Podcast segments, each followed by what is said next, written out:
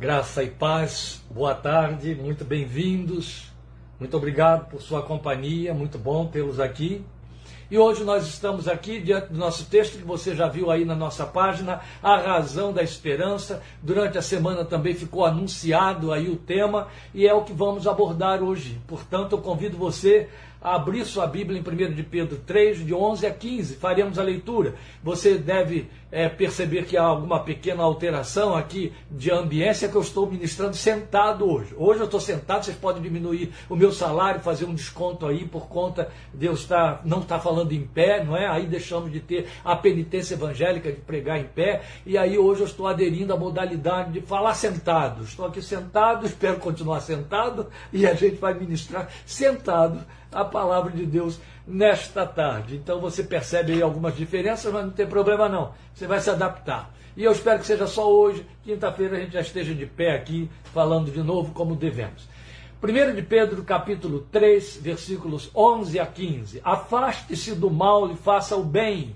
Busque a paz com perseverança, porque os olhos do Senhor estão sobre os justos e os seus ouvidos atentos à sua oração. Mas o rosto do Senhor volta-se contra os que praticam o mal. Quem há de maltratá-los, se vocês forem zelosos na prática do bem? Todavia, mesmo que venham a sofrer porque praticam a justiça, vocês serão felizes. Não temam aquilo que eles temem, não fiquem amedrontados. Antes, santifiquem Cristo como Senhor em seu coração Estejam sempre preparados para responder a qualquer pessoa que lhes pedir a razão da esperança que há em vocês. Você já deve ter se dado conta que no versículo 15 está o nosso tema a ser abordado nesta tarde. Estejam sempre preparados para responder a qualquer pessoa que lhes pedir a razão da esperança que há em vocês. Diante, declinamos o nosso tema. A razão do qual? A razão da esperança. Vamos falar com Deus e logo em seguida nós estaremos de imediato transmitindo, compartilhando com os irmãos aquilo que Deus tem posto no nosso coração sobre esta proposta da Sua eterna e santa palavra. Bendito Deus da nossa esperança, glória seja o teu santo nome. Obrigado por Jesus, nossa esperança viva. Obrigado por teu filho que transformou em verdade a esperança que corria no coração de Israel em direção a virar expectativa. Obrigado porque Jesus deu solidez a ela, porque Jesus a trouxe como resposta.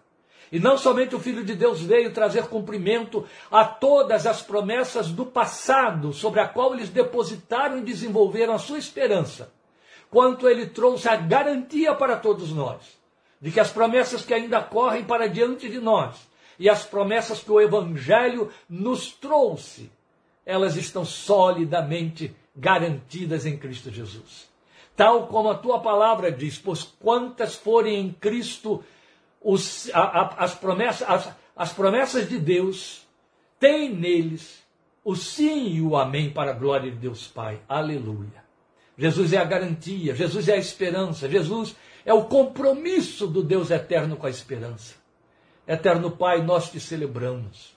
Nós te exaltamos porque tu construíste, tens construído no coração dos teus poucos. Tu tens poucos, o teu rebanho é um pequeno rebanho. Tu nunca nos deixaste em dúvida a respeito disso. O Senhor jamais teve um grande rebanho ou maior rebanho. O teu rebanho é o pequeno rebanho no coração destes poucos. Dos sete mil que não dobram seus joelhos a Baal, tu estás construindo a esperança. É uma obra tua. Glória ao teu nome. Glória ao teu nome pela esperança que está sendo construída em nosso coração. Acerca desta esperança, ensina-nos hoje. Abre-nos o entendimento, Espírito Santo de Deus. Abre os olhos da nossa fé. Levanta diante de ti o nosso coração, para que compreendamos todas as coisas que da tua parte nos são dadas saber. Em nome, para a glória e por meio de Cristo Jesus, o Senhor, por amor de teu santo nome. Aleluia. Amém. A razão da esperança. A razão da esperança que há em mim, a razão da esperança que há em você. Não cabe aqui uma pergunta, não para quem eu estou falando. Há esperança? Qual é a sua esperança? Não cabe. O que cabe é a comprovação de que somos prisioneiros da esperança, como diz Zacarias. Todos nós. Nada pode ser mais atraente, mais sedutor na fé cristã do que a possibilidade de esperar nas promessas, porque só espera nas promessas quem crê nelas. E só crê nas promessas quem entende que elas são palavra de Deus. E só crê que a palavra de Deus é palavra de Deus aquele que sabe que o Senhor não muda, que o Senhor não mente, que as suas palavras jamais cairão. Então a nossa promessa tem âncora para a nossa alma. É a Bíblia que nos diz isso em Hebreus. Âncora para a nossa alma. É a promessa de Deus. Glória seja o seu santo nome. A razão da esperança, a razão da esperança que há em nós.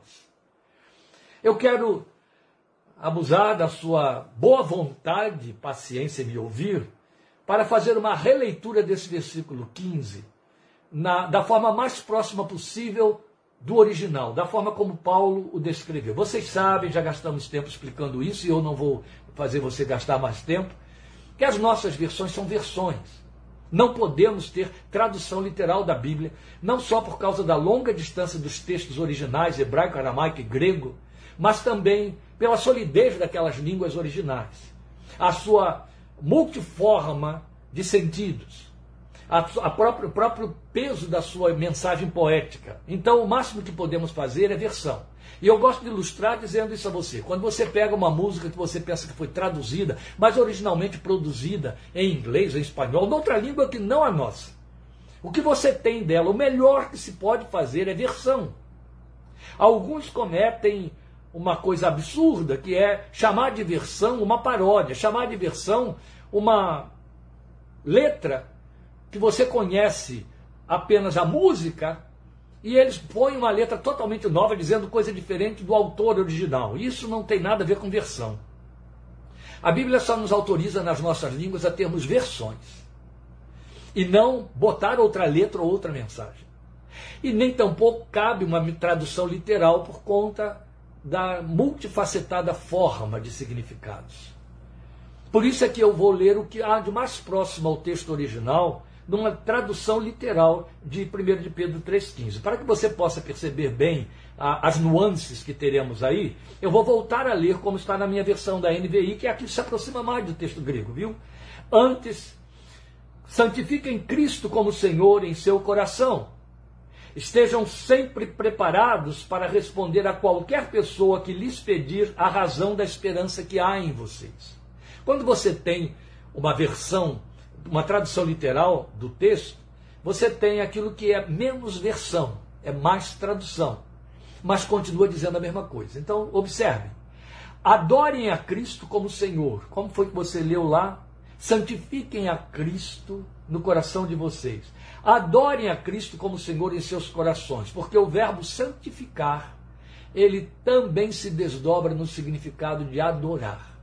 E a ideia de adorar está muito mais próxima do nosso entendimento do que santificar a Cristo em nossos corações. Você concorda? E, na verdade, o verbo favorece a, a, a tradução adorar. Então aí vai.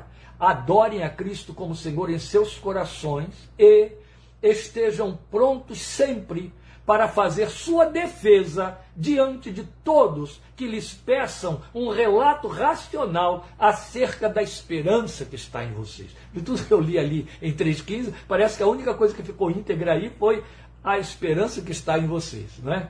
Mas observe, eu vou reler.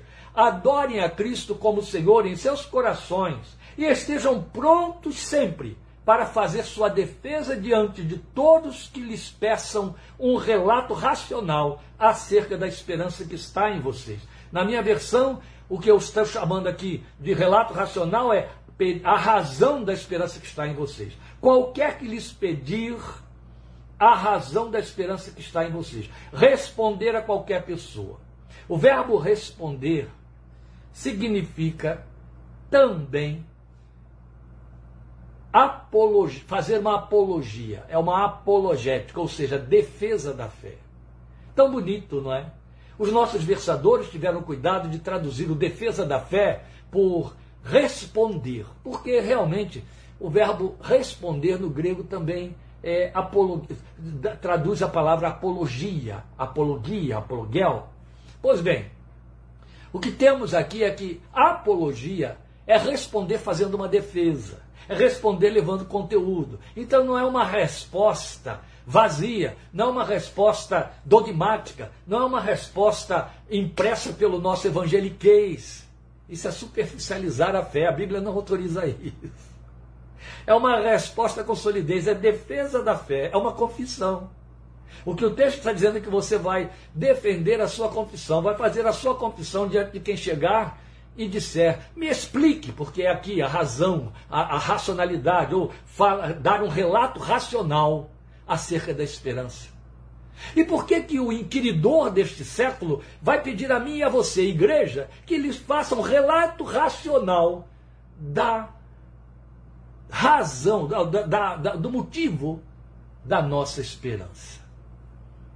Porque eles não conseguem entender a esperança. Porque a esperança não existe como elocubração e definição e produto final de racionalização no sentido de você concluir. Ah, então porque não resta outra opção, o resto é esperar. Só resta esperar. Não, isso é para o mundo. A esperança é espiritual, a esperança é plantada dentro de nós, a esperança é cultivada e ela nasce e ela volta-se para Deus como uma declaração daí adorar de nossa confiança. Isso quer dizer que quando você é, defende a sua esperança, o motivo da sua esperança diante de alguém, você está adorando a Cristo em seu coração. Bonito, não é? E aí eu poderia fechar a Bíblia e dizer: Amém, irmãos, quinta-feira a gente está junto, já preguei a razão da esperança. Não, tem mais. Então iremos um pouco além. Veja, nós temos dois expoentes aqui: o crente e os inquiridores. Para usar uma linguagem mais bíblica, os inquiridores deste século. Lembra dessa expressão? Ela é muito apropriada. Os inquiridores deste século. Então nós temos eles aqui, os dois. O crente, nós, não é? E os inquiridores, os incógnitos, aqueles vários, às vezes parentes bem chegados, não é? Às vezes os que estão debaixo do nosso teto são os inquiridores a respeito da nossa esperança. É interessante. Na linguagem de Paulo, esses inquiridores são aqueles que nos leem como cartas vivas de Cristo. É evidente que alguém só vai estar curioso ou interessado ou até desejoso de saber de conteúdos a respeito da esperança a partir do momento em que virem, que lerem essa esperança da nossa vida. Não é por nossas declarações ou cânticos. É muito fácil ser crente de verbalização. Ou, oh, meu Deus, isso não falta. Não. E na verdade a Bíblia não diz que eles nos ouvem como cartas vivas de Cristo. A Bíblia diz que eles nos leem. É um prescrutar. É uma análise. É uma verificação. Então a posição dos inquiridores é conhecer uma explicação lógica da esperança que está nesse crente. Ele vai ficar querendo a vida inteira que essa explicação seja lógica. na verdade, não há lógica na esperança. Começa a dizer que ela é uma, ela é uma, uma obra operada pelo Espírito de Deus, pelo próprio Deus em nossos corações. Basta ler Romanos capítulo 3, você vai ter isso, Romanos 5, você vai ter isso de 3 a 5. Paulo nos diz, eu gosto muito desse texto, que a esperança é construída dentro de nós a partir da tribulação. E aí eu acho muito válido a, a, colocação que estamos fazendo, de que nossos inquiridores vão ler a nossa vida e aí perguntar: como é que você continua crendo e dando glória a Deus no meio disso tudo, não é? Porque lembra do texto de Romanos? Porque a tribulação produz perseverança. E a perseverança, um caráter aprovado. E o caráter aprovado, esperança. Começa com tribulação para chegar à esperança. Você percebe como que a gente luta contra, né? O tempo todo. A gente, quando, quando passa, e ninguém quer passar, por um processo de tribulação para qualquer resposta, que a solução, que a promessa, quer se livrar dele. A primeira coisa que a gente faz e usa a oração para fazer isso é: não, Senhor, não dá, não quero, chega, me livra, guarda-me. Em outras palavras, nós estamos dizendo: eu não estou te vendo nisso e eu não te quero, eu não quero isso, mesmo que tu estejas nisto, mesmo porque a gente acha que está pronto, né? Mas o Deus que nos construiu e que cuida de nós, sabe o que falta, quanto falta, e quanto é ruim que falte.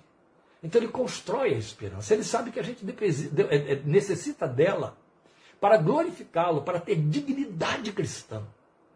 Crente sem esperança, ele está totalmente fora da revelação de Deus. Não sei nem se pode chamar de crente, talvez evangélico, mas crente não. Provavelmente evangélico, mas crente não. Porque já desde o Velho Testamento somos pronunciados como sendo prisioneiros da esperança. O crente está encarcerado na esperança. Ele crê porque ele espera. E ele espera o que não vê. Leremos, falaremos, chegaremos lá. Então, de um lado, o inquiridor que está querendo uma explicação razoável, uma coisa lógica, é claro. Todo homem neste mundo, ele quer chegar a Deus pelo seu entendimento. Sabe quando ele conseguirá? Depois que estiver no inferno. Aí ele vai dizer: É, agora eu entendo de uma coisa, eu estava perdido e não sabia. Na verdade, pelo entendimento, ninguém chega a Deus. O nosso entendimento, pelo contrário, precisa ser liberto. A Bíblia diz que o Deus deste século cegou o entendimento dos incrédulos para que não creiam na verdade, não obedeçam ao Evangelho. Então não há por que ter a tolice, ser tolo o suficiente para pensar que com arrazoados nós vamos convencer alguém. Não. Quando eu faço a defesa da minha fé, eu faço baseado na esperança que está dentro de mim. E quando eu faço defesa da minha esperança, eu faço baseado na fé que se alimenta, que, que dá alimento à esperança. A Bíblia diz que a fé é a certeza das coisas que se esperam. A fé alimenta a esperança que Deus está construindo dentro de mim. Glória seja o seu santo nome. Então não tente você, crente, entender o que você quer esperar. Porque a Bíblia diz que esperamos o invisível. E se esperamos o que não vemos, esperamos com paciência. Então, não se iluda. Você não tem que entender para esperar. O dia que você puder ver, deixa de ser esperança. Cuidado com aqueles que estão querendo te dar visibilidade das coisas que você espera. Cuidado. A fé não precisa disso. Então, do outro lado, temos o crente, apontado aqui por Pedro. O crente é detentor de uma esperança que pode ser nele percebida porque ele reage de forma incomum às adversidades no seu entorno. Não é disso que eu falei, citando aqui Romanos 3, 5, 3, é 3, 5, perdoe, meus queridos. É, é importante ser para essa altura da vida. Quando eu falo de altura da vida, eu estou falando de é, registro geral, data de nascimento. É, 5, 3, sim.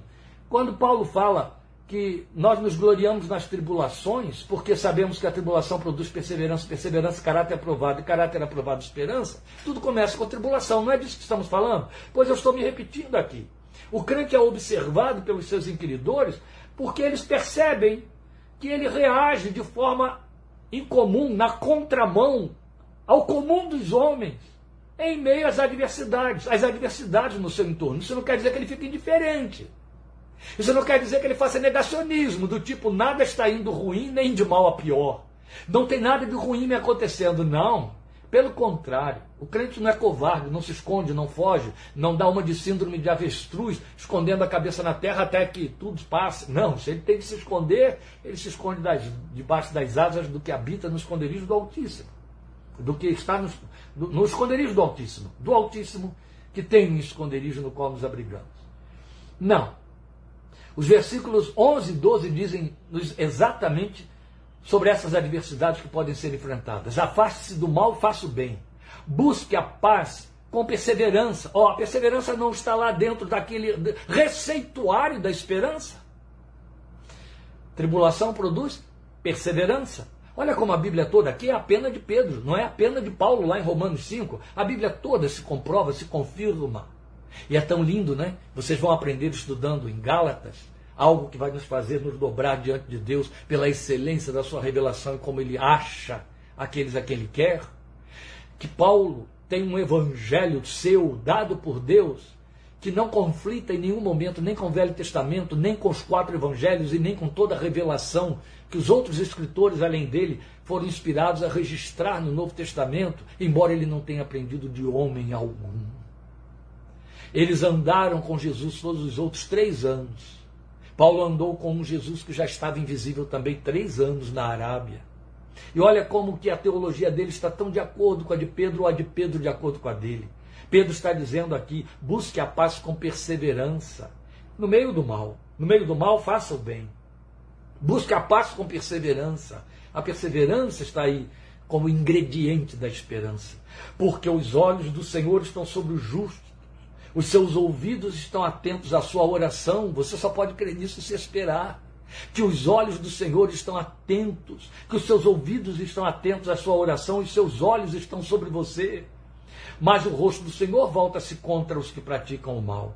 O que você tem aí é o texto falando de adversidades. Às quais nós reagimos com o bem no lugar de devolver com o mal. Reagimos com perseverança, nós insistimos, nós voltamos lá, nós continuamos a crer, enquanto outros desistem. Eles observam isso, porque há esperança em nossos corações. Depois, esse crente não se abala, mesmo que esteja sob ameaça. É o versículo, aliás, eu teria de ter lido o 13 também, que há de maltratá-los se vocês forem zelosos na prática do bem. E aí no 14, então, ele vai nos mostrar que no coração desse crente não há abalo, mesmo que ele esteja sob ameaça. É o texto que você tem aí, no versículo 14. Todavia, mesmo que venham a sofrer porque praticam a justiça, vocês serão felizes. Não temam aquilo que eles temem, não fiquem amedrontados. Aí ele está citando Isaías 8,12. Isaías 8,12 nos diz exatamente isso. Não tenham medo das coisas de que eles têm medo. Não é lindo? Olha o contraste aí. Eles têm por que se desesperar. Eles têm por que ter medo de tudo. Navegam nas trevas, não sabem para onde vão. Mas você não precisa ser assim. Você não tem que é, é, ficar angustiado quando sofre. Porque a promessa te diz que você vai ter alegria no meio do seu sofrimento. Aliás, Pedro e Tiago exortam conosco a que nos regozijemos no meio das tribulações. É uma linguagem que está distante da igreja moderna, a igreja que é neta daquela igreja onde nós fomos gerados. Essa igreja de netos, ela está vazia de tudo isso. Não se prega isso para eles. Não se fala de tribulação, não se fala de pecado, não se fala de valores espirituais que são cultivados e alimentados pela palavra de Deus. Não, é a, essa é a igreja anestesia. A igreja que quer passar indolor por todas as situações. A igreja negacionista que quer uma vida espiritual na crista da onda, navegando em esqui na neve. Não, não, não. Não existe isso na fé. Não é esta a fé do reino, não é esta com que a palavra de Deus está comprometida, nem aquela alimenta. Então o crente não se abala, mesmo debaixo de ameaça, porque ele não espera na palavra do homem, nas leis humanas, nos decretos humanos. Ele sabe que eles vêm e eles vão. o governo decide uma coisa hoje, amanhã vem outro que desfaz. Não é assim? Nós vivemos essa política suja da humanidade e na humanidade, e então quem deposita alguma esperança nela está lendo outro evangelho, indo para um lugar de onde não voltará, provavelmente. Mas veja, depois nós temos o texto dizendo que esse crente está pronto para fazer a sua defesa. Pedro diz: você tem que estar pronto. Pronto para fazer. A sua versão diz: esteja preparado. Eu prefiro usar o que eu li aqui no texto original, esteja pronto. Sabe, porque a questão de estar preparado é como se eu fosse para casa, fazer leituras de compêndios, consultar A e B, perguntar pastor fulano e Beltrano, que resposta que eu vou dar a fulano e Beltrano que vão me inquirir acerca de tal coisa, ou quando eu estiver entre os meus companheiros de trabalho e tal. Não, não se trata de fazer uma preparação prévia. Pelo contrário, Jesus já tinha dito coisa totalmente diferente. Lembram do que disse o Senhor Jesus? Quando vocês forem levados perante as autoridades, não estejam preparados de antemão a respeito, e nem ansiosos, a respeito daquilo sobre o que terão de responder. Porque quando lhes for mandado ou dado falar, isso falem, porque não serão vocês que estarão falando, mas o Espírito de seu Pai que está nos céus. Aleluia. O que o Senhor está dizendo é: esteja pronto. Não tem que ter preparação prévia, esteja pronto. Porque se trata de botar para fora o que o coração sente. Olha, eles querem uma explicação racional, você vai ter que dar uma explicação fidúcia, uma explicação de fé, baseada na fé e não na racionalidade. Se você for tentar explicar, seria a mesma coisa que contrariar a letra do belíssimo cântico da harpa cristã que diz: Oh, não sei por que, oh, eu sei que Jesus me ama, isso não sei explicar. Não sei explicar. Quem sabe explicar por que é amado? Quem sabe explicar porque a paz de Deus, que excede todo entendimento, guarda seus corações? Quem sabe explicar por que Deus nos alcançou, nos chamou e nos salvou em Cristo Jesus? Você só aceita os fatos que a Bíblia te apresenta pela fé. Então não há explicação racional para dar.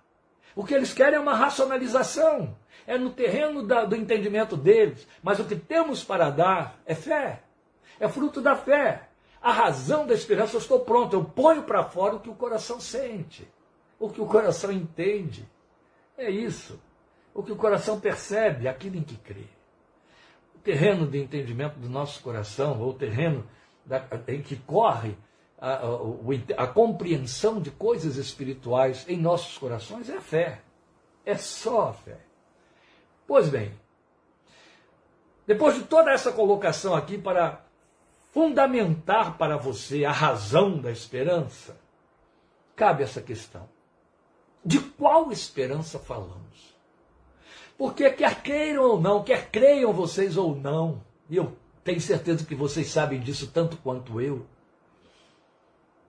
há muita confusão na mente dos crentes hoje em dia, a igreja neta, como eu disse, a respeito de esperança, assim como de todos os outros construtos. Mas esperança, por exemplo, esses menos, é, menos vivenciáveis, menos é, pregados, desses então, Assim como há uma confusão tremenda, absurda e até que extrapola a Bíblia de outro evangelho sobre a fé. Conceitos de fé, definição de fé, entendimento sobre fé, que estão sendo, que foram distorcidos na confissão cristã por, por conta de ensinos falsos ou vazios, rasos. Assim é a esperança que vai pelo mesmo caminho. Se o crente tem muita confusão a respeito da fé, do significado de fé, imagine quanto à esperança. Porque nós sabemos que estamos cercados por uma geração que pensa que a fé é uma, é uma mantra que você fica declarando e declarando para que algo se realize, é uma energia mental evangélica, que você mentaliza para que as coisas aconteçam. Foi ensinado isso a uma geração que, coitadinhos tontos, comeram isso com, comeram a isca com anzol e etc. E a fé é uma repetição positiva de algo que você quer que aconteça. Acho que eles extraíram isso do Zendavesta, eles extraíram isso do hinduísmo, mas foi do paganismo com certeza. Da fé cristã não foi. A fé não atende a, a nada disso. A fé não, não, não, precisa de palavras bem escolhidas, de palavras positivas, para que não seja fracassada, não interrompa, mas a fé não é algo que eu produzo. Ela não emerge de mim. Ela é posta dentro de mim e alimentada por mim na palavra de Deus mas ela é dada por Deus de uma vez por todas aos santos. Ou você tem ou não tem. Paulo, escrevendo aos Tessalonicenses, estudamos, estivemos estudando Tessalonicenses, diz que a fé não é de todos. Não adianta discutir com ele, não, viu? Se está escrito, está escrito e é verdade. A fé não é de todos. Glória a Deus pelos que creem, porque lhes foi dada a fé para crer. Então, meus amados, se os crentes pouco entendem da fé, imagine a esperança que se alimenta da fé. Volta ao texto de Hebreus 11, quando o texto diz para nós que a, que a, a fé é a certeza das coisas que se esperam. Então a fé dá certeza à esperança, entendeu? Pois bem, eu volto à carga. De qual esperança falamos? O que se entende por esperança? O que é a esperança no meu e no seu coração? Primeiro eu quero apresentar o que ela não é. Esperança não é expectativa. O que é a expectativa? A expectativa é o meu desejo transformado em alvos ou o meu desejo que volta para mim. É o meu desejo transformado em alegorias que volta para mim. É o meu desejo que cria simbolizações, sinalizadores para direcionar a minha vontade. É carnal. Expectativa é racional e carnal. Entende? Esperança não é expectativa. Esperança vem do verbo esperar. Expectativa vem do verbo expectar. Expectar significa que eu pego de volta aquilo que eu joguei lá na frente. Entendeu? O meu desejo. Não, a esperança me surpreende. A expectativa não. A expectativa, ela traz uma realização do que eu desejava. Entende? As pessoas é que confundem os termos. Jogam na loteria e ficam com esperança de que vão ganhar. Não, não existe esperança em cima disso. Existe expectativa. E quando você confunde esperança com expectativa, você procura ela na fé, ela não existe. A fé não está comprometida com a expectativa. Porque a expectativa é sua. Volto a dizer, aí eu estou falando como psicólogo, a expectativa é o seu desejo que você joga lá na frente, depois ele volta para você. Pode não chegar, ou chegar distorcido e você não reconhecê-lo, mas ele volta para você. Esperança não. A esperança simplesmente depende, tem outro objeto e não depende de você, não depende de seus conteúdos. Esse é o detalhe, glória a Deus. Então a outra coisa que vem como evidência da expectativa, ou no, no, no, na mesma bagagem da expectativa, em decorrência, que não é esperança, é fantasia.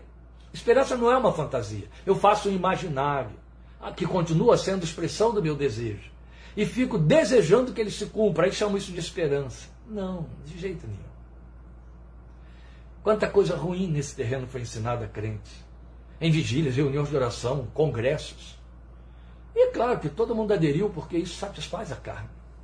Tudo aquilo que puder estar sob meu controle me é preferível. Tudo aquilo que depende totalmente do controle de Deus e sobre o qual eu não tenho acesso para controlar, eu vou me proteger. Exige demais de mim. Mas é para onde, ou, onde reside, reside a verdade, para onde vai a verdade. Então a esperança, ela tem caráter espiritual, ela não tem caráter psíquico. Tudo isso de que eu falei aqui é da, da área da psique. É carnal. Minimamente carnal. A esperança não, a esperança é espiritual, ela tem caráter espiritual, ela tem solidez, ela é moral. Por que, que ela é moral? Volto à carga. Romanos 5, de 3 a 5. Ela é trabalhada por Deus a partir da tribulação. ela é moral. Não é verbalização vazia, como mantra em direção a sortilégio. Não é isso. E preste atenção, meus queridos, em defesa da fé. Quando a esperança é fruto de uma tribulação, qualquer que seja o tamanho dessa tribulação, tribulação, tribulação, ninguém a recebe com palmas. Pelo contrário, Tiago e Pedro dizem que nós recebemos chorando. E é fato. Mas quando a esperança vem em decorrência de uma tribulação, qualquer que seja o tamanho dessa tribulação, qualquer que seja o tempo que ela tenha tomado para o passado, você vai descobrir que um resultado muito positivo derivou dessa esperança. Você vai descobrir que você cresceu. Você vai descobrir que há menos medo, há menos inquietação, há mais solidez, há mais paz, há mais sossego. E quando alguma coisa se repete, você já tem a resposta para aquilo que vai se repetir. O que, está por detrás disso? A esperança que foi produzida nessa experiência. Então vamos já que estamos considerando aqui a pretensão de responder qual de que esperança falamos, vamos pensar nela a partir do seu conteúdo. Qual é o conteúdo da esperança que está sendo trabalhado, no, trabalhada no meu e no seu coração? Qual é o centro da nossa esperança? Volte comigo para Romanos, capítulo 8, o capítulo da Bíblia que é a coluna dorsal da revelação do Evangelho. Romanos 8, 24 e 25, o apóstolo Paulo diz assim: Pois nessa esperança fomos salvos. É tão bonito porque ele bota o verbo, declina o verbo para o passado. Fomos salvos. Ele não botou nessa esperança estamos salvos, embora também seja absolutamente pertinente. Mas uma coisa que ele não faria é dizer nessa esperança seremos salvos. Não. Porque há aqueles que pensam na salvação como alguma coisa que está distante. Não, nós vamos tomar posse dela lá na frente, naquilo que é para nós o futuro. Mas ela já está instalada. Estamos salvos. Daí vale o cântico que virou brinquedo de criança. Quem é salvo e tem certeza diz amém. E a fato. Nessa esperança fomos salvos. Mas a esperança que se vê não é esperança. Cuidado, crente. Cuidado você que fica correndo atrás de cartomantes evangélicas, de jogadores de buzo da fé evangélica, de jogadores de, de talismãs, daqueles que ficam fazendo sortilégios com o nome de obra do Espírito de Deus para te fazer adivinhações com o nome de revelação, a fim de trazer para você alimento de coisas que você está esperando lá na frente. Cuidado, porque isso gera dentro de você o pior tipo de crente que você pode ser. Porque a última coisa que isso vai produzir em você, o que não vai produzir nunca, é esperança. Se você ganha visibilidade sobre aquilo que espera, vai esperar por quê? Não é justamente o que Paulo pergunta logo em seguida? Se esperamos o que ainda não vemos, aguardamos-no pacientemente. Quem espera por aquilo que está vendo? Quem espera por aquilo que está vendo? Quem espera por aquilo que lhe foi garantido que está chegando de a tal a tal hora? Cuidado com isso. Cuidado com essa necessidade intrinsecamente carnal dentro de você, espiritualizada com o nome de uma espiritualidade extraordinária, que leva você a querer adivinhações na fé. A palavra de Deus é clara quando nos fala de profecia, quando nos fala de palavra do conhecimento, aquilo que Deus nos mostra do que nos está oculto, mas elas não têm o compromisso de esvaziar a sua esperança. Pelo contrário, elas vêm como fortaleza para a esperança que você está tendo, não como sinalização para que você então pare de esperar. A diferença é muito tênue e é onde muitos são carregados ao engano e correm atrás dessa fé fácil, essa fé que não espera. Essa fé que quer jogar o dado e vê-lo bater nos números como, como convém. Cuidado com isso aí. A Bíblia é clara quando mostra que o conteúdo da nossa esperança é o invisível. Esse conteúdo é invisível, a começar pela salvação. Se esperamos o que não vemos, com paciência esperamos. Se alguém espera o que vê, por que o espera? São perguntas da palavra de Deus. Paulo diz que fomos salvos em esperança. Esperamos o que não vemos. Assim é no que diz respeito a todas as garantias que a nossa fé procura ter na promessa de Deus. Elas não estão visíveis para nós. Nós temos a Bíblia pontuando para nós, fazendo despontar homens e mulheres em Hebreus, naquela galeria enorme de Hebreus 11, que popularmente chamamos de heróis da fé, uma colocação inapropriada, a meu ver, mas eles são pontuados para nós, de Abraão a Sara, Moisés, para falar de uma esperança e de uma fé que esperava em cima do que eles não viam. Chega a dizer a respeito de toda aquela geração dos dias de Moisés, que olharam a terra à distância e saudaram as promessas crendo nelas, mas sem terem tomado posse delas. É belíssimo o texto de Hebreus 11. Toda a linguagem de Hebreus 11, escrita para poder alimentar a esperança no seu coração, e é com que o autor começa no versículo 1 do capítulo 11, para depois nos dizer no versículo 27 que Moisés ficou firme porque via o que era invisível. E daí se traduz, daí se deduz para mim e para você que quando eu tenho esperança no meu coração, ela me dá firmeza, ela me dá solidez, ela me dá robustez, entendeu? Ela me cria raízes, ela põe chão debaixo de meus pés. Moisés ficou firme porque via o que é invisível, via aquele que ninguém vê, via aquilo que ninguém vê, via aquele que é invisível, via o invisível. Glória a Deus. A esperança investe nesse invisível. Porque esse invisível está visível, claramente visível em nossos corações. É a presença gloriosa do nosso Deus e Pai pelo seu Espírito que em nossos corações habita. Esse visível tem uma carta assinada. E ela é a palavra de Deus em cada uma das suas páginas, todas as vezes que você a abre e a lê. Você percebe a tragédia do caminho do crente. Eu acho que é a experiência mais desprovida de inteligência que se pode pensar. Alguém se converter a Jesus e não procurar crescer no conhecimento dele, não crescer na palavra. Eu estou cercado de crentes que visitam muito extemporaneamente a palavra de Deus e quando fazem, é através da pena do pastor no púlpito. Não se debruçam sobre ela. Não gastam tempo com ela, é letra, isso cansa. Não leem nada. E aí entendem que têm a fé suficiente para serem crentes em Jesus. Não tem não. Estão, infelizmente, dentro do contexto de Salmo capítulo 1, levados à roda por todo vento de doutrina em Efésios capítulo 4 e Salmo primeiro dizendo que são como a moinha que o vento espalha. Seduzidos rápido e facilmente na roda dos escarnecedores, porque não tem conteúdo. Eles conhecem jargões da Bíblia. Eles não conhecem a palavra de Deus. Eles conhecem o evangeliquez. Eles conhecem as expressões é, grifadas. Eles conhecem o que é o nosso jargão, aquilo que popularmente a gente canta, que repete nas canções mas não conhecem o Evangelho.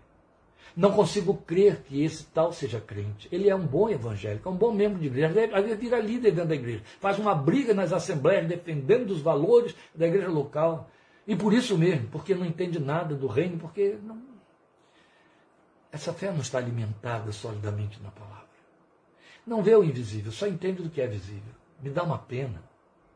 E ao mesmo tempo que me dá uma pena, me dá uma espécie de repulsa Porque eles às vezes chegam diante de nós querendo defender sua confissão, fazendo defesa em cima de jargões. É de uma tolice a toda prova. Que tristeza que é. Não se iluda, meu irmão, minha irmã. Se a sua fé não é bíblica, se você não se alimenta dela, ela pode ser fé protestante. Só isso. Isso não é bom, né? Não é não. Então, na verdade, a esperança tem conteúdo. E o conteúdo da esperança é invisível. Mas vamos pensar nela quanto ao objeto. A esperança também tem um objeto. Veja, qual é o objeto da expectativa? O objeto da expectativa é quem espera, é quem está na expectativa. Ele quer tudo voltando para ele. Entende?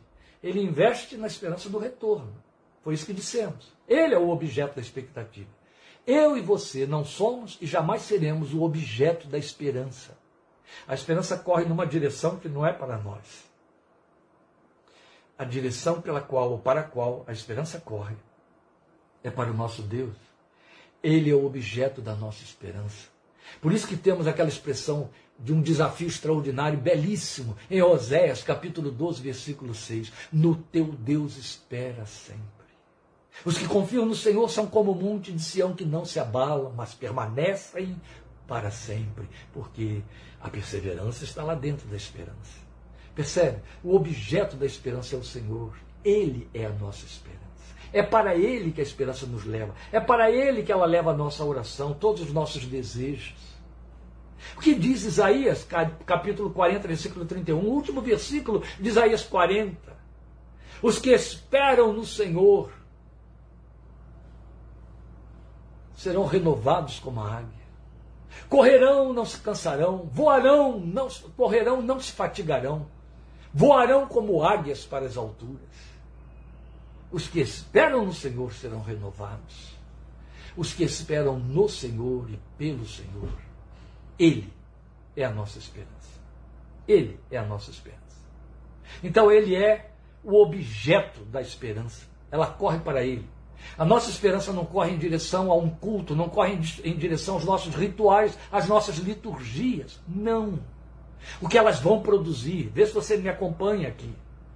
Quando você começa a esperar que aquilo que você está fazendo vai produzir o resultado que você quer, você está esperando no produto, na obra, e aí você deixou de ser até protestante. Você voltou a ser romanista, confessor e praticador de obras que produzem resultados. Não. A nossa esperança corre para Deus de tal maneira que independe de quem eu sou e de como eu faça. Porque Ele não falha, Ele não muda, ele é fiel em todo o tempo, glória ao seu nome.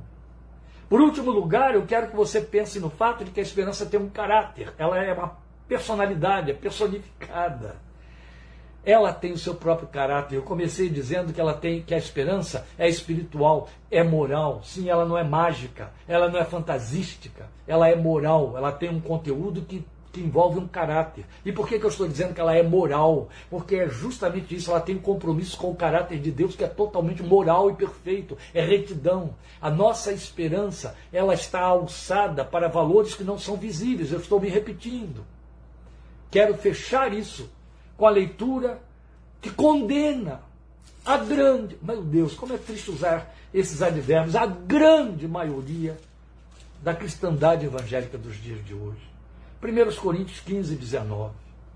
Queridos irmãos, se nós parássemos para pensar em 1 Coríntios 15, 19 na nossa confissão, seria o bastante para corrigirmos um sem número de distorções na nossa fé.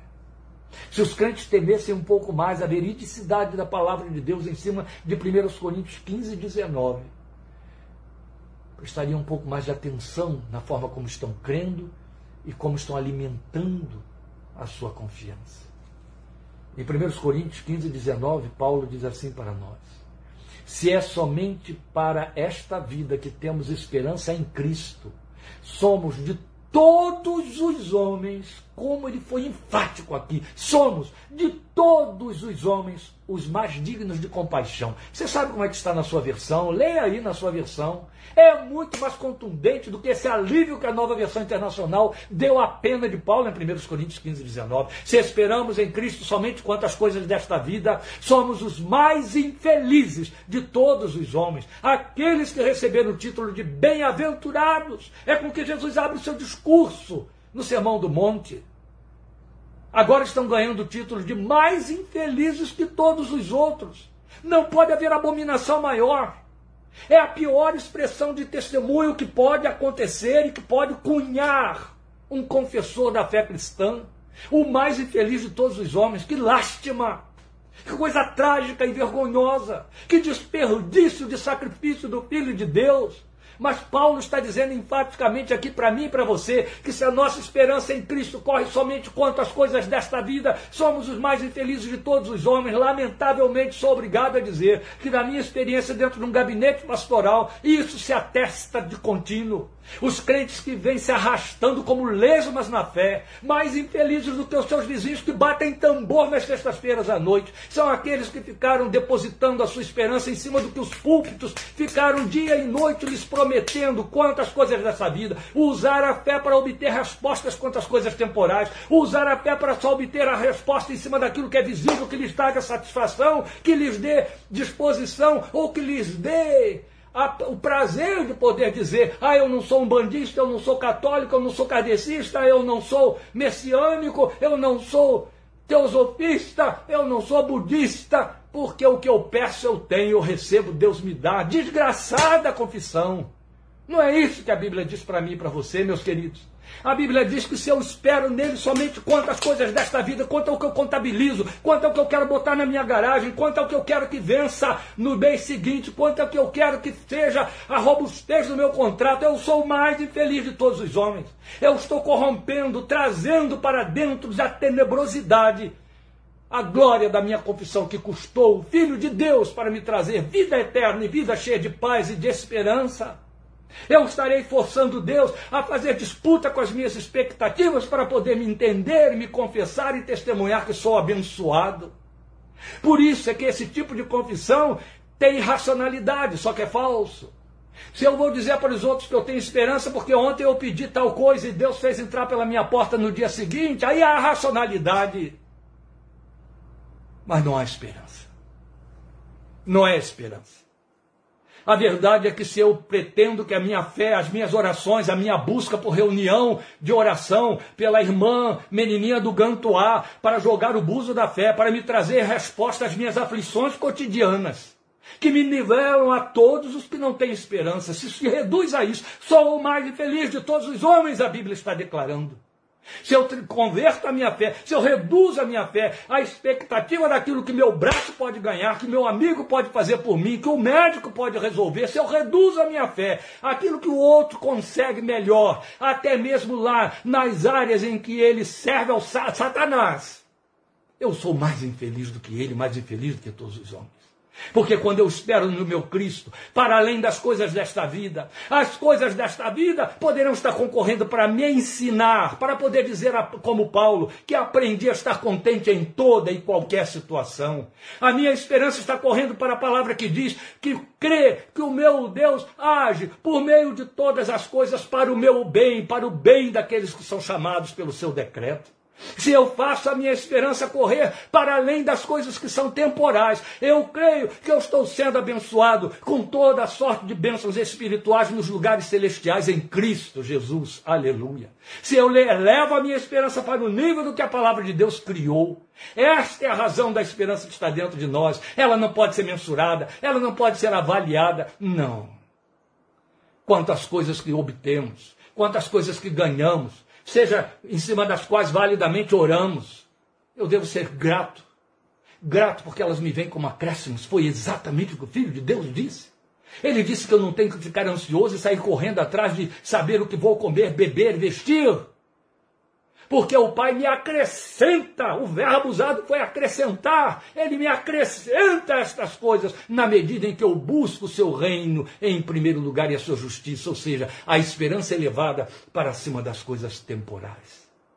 O que vemos hoje, o que vemos hoje são igrejas inteiras que não só se reúnem para ensinar isso a um bando imenso de gente que se pensa cristã, mas ganhando dinheiro em cima dessas falsas promessas.